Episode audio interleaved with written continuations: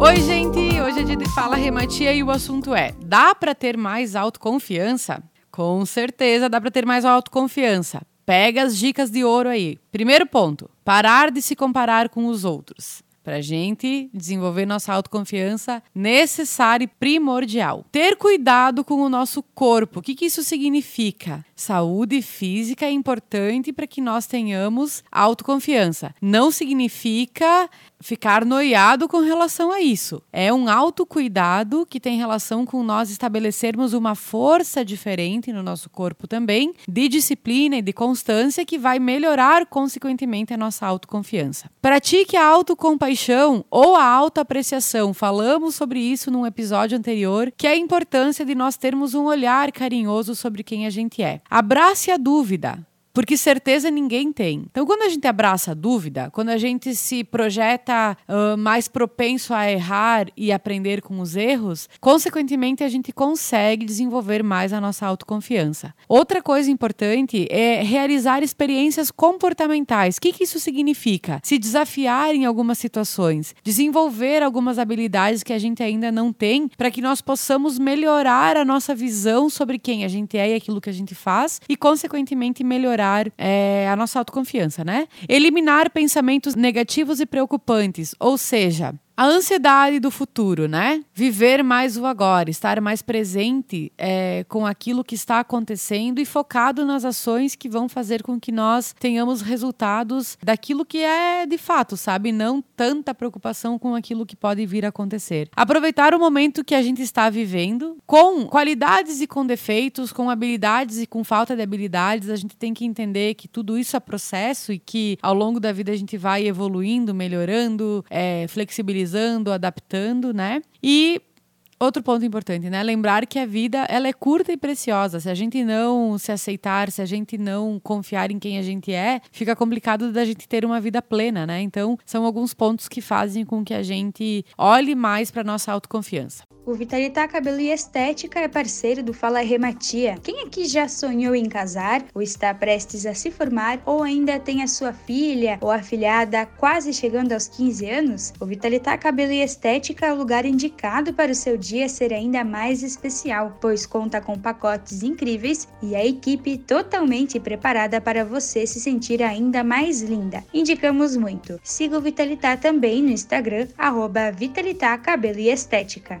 Gente, mas eu daí, eu achei. Achei não, eu recebi uma pergunta aqui que me deu um negócio quando eu li. Que diz assim, ó. Rei, hey, eu me acho ruim em tudo. E agora? E agora que eu vou dizer que isso não existe, gente. Não tem como uma pessoa ser ruim em tudo. De duas, uma, ou essa pessoa realmente não sabe quem ela é, ou a autoestima dela tá, tipo assim, ó, super baixa, abaixo do zero, sabe? Tanto é que isso é verdade que eu resolvi trazer para vocês um conteúdo relacionado às múltiplas inteligências. O que, que significa isso? Nós temos várias formas de medirmos, entre aspas, a nossa inteligência. Tem pessoas que têm capacidades maiores em umas e outras em outras. O que não desqualifica aquilo que eu sei e também não desqualifica aquilo que a outra pessoa sabe. Quando eu, eu faço esse questionamento de que, meu Deus, eu me acho ruim em tudo e agora, é porque está faltando clareza sobre qual é a habilidade em que eu sou boa ou sou bom. E aí eu trouxe para nós pensarmos e analisarmos um pouquinho o que são essas múltiplas inteligências. Olha só, uma delas é a inteligência linguística, que ela se refere à capacidade oral e de expressão do ser humano, tendo como base a escrita,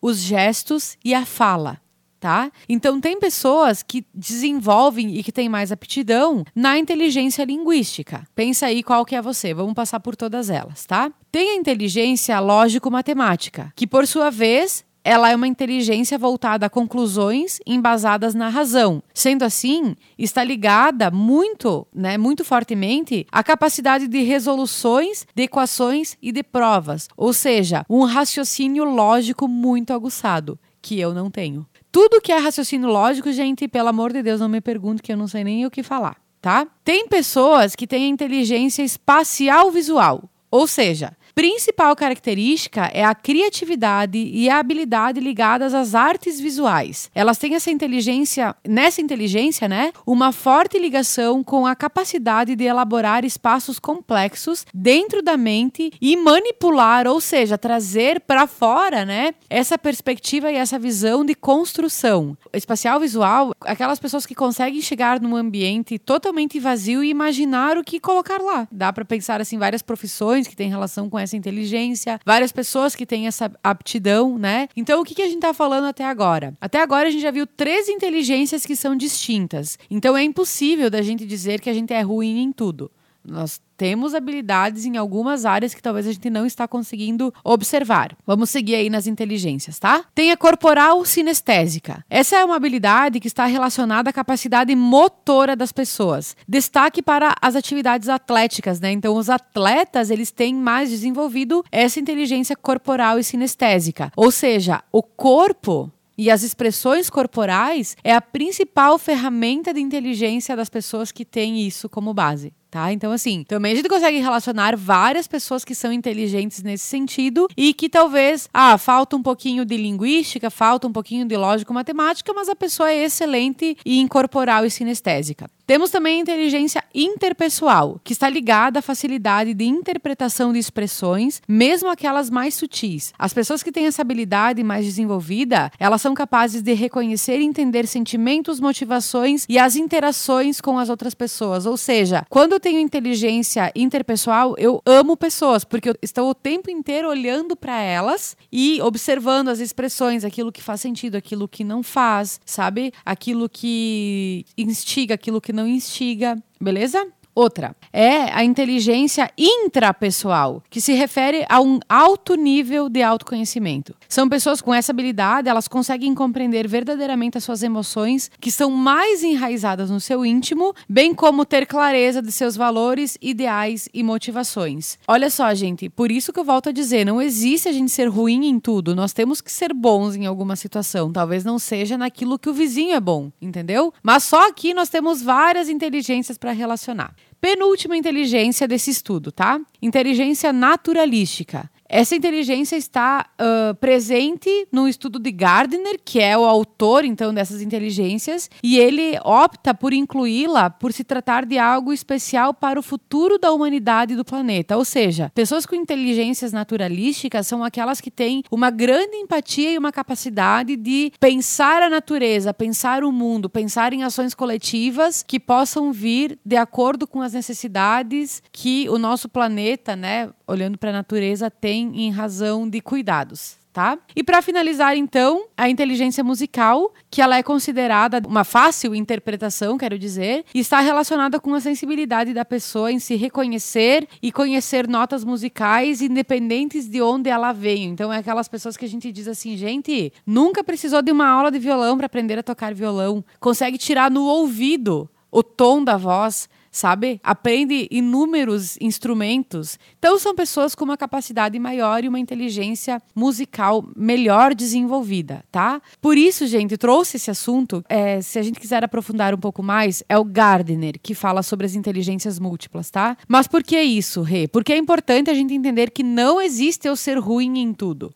Eu posso não ser a pessoa certa no lugar que eu estou hoje, mas eu preciso me desenvolver e conhecer verdadeiramente quem eu sou. Para quê? Para que a gente consiga desenvolver a nossa autoconfiança, para que a gente possa fazer mais coisas que venham a nos é, elevar e menos boicotes, né? Porque assim, é, quando a gente não tem uma autoconfiança muito estruturada, a gente acaba se boicotando em algumas situações. E quando eu entendo quem eu sou e aquilo que eu quero, é mais fácil de eu agir com relação a isso. Quando a gente não confia na gente, a gente acaba travando a nossa evolução. Por quê? Porque aí os nossos olhares estarão muito voltados às outras pessoas. E é aquela coisa assim, aonde eu foco, aonde está meu foco é que vai haver crescimento. Consequentemente, se eu estou focando no outro, eu não consigo crescer porque eu não estou olhando para quem eu sou, né? Se eu estou focando somente na habilidade que a outra pessoa tem, eu não consigo desenvolver a minha autoconfiança porque eu não estou olhando para as minhas habilidades. E a gente consegue isso primeiro identificando que esse é um ponto que a gente precisa melhorar, e segundo é buscando saber mais sobre quem a gente é, aquilo que a gente precisa desenvolver,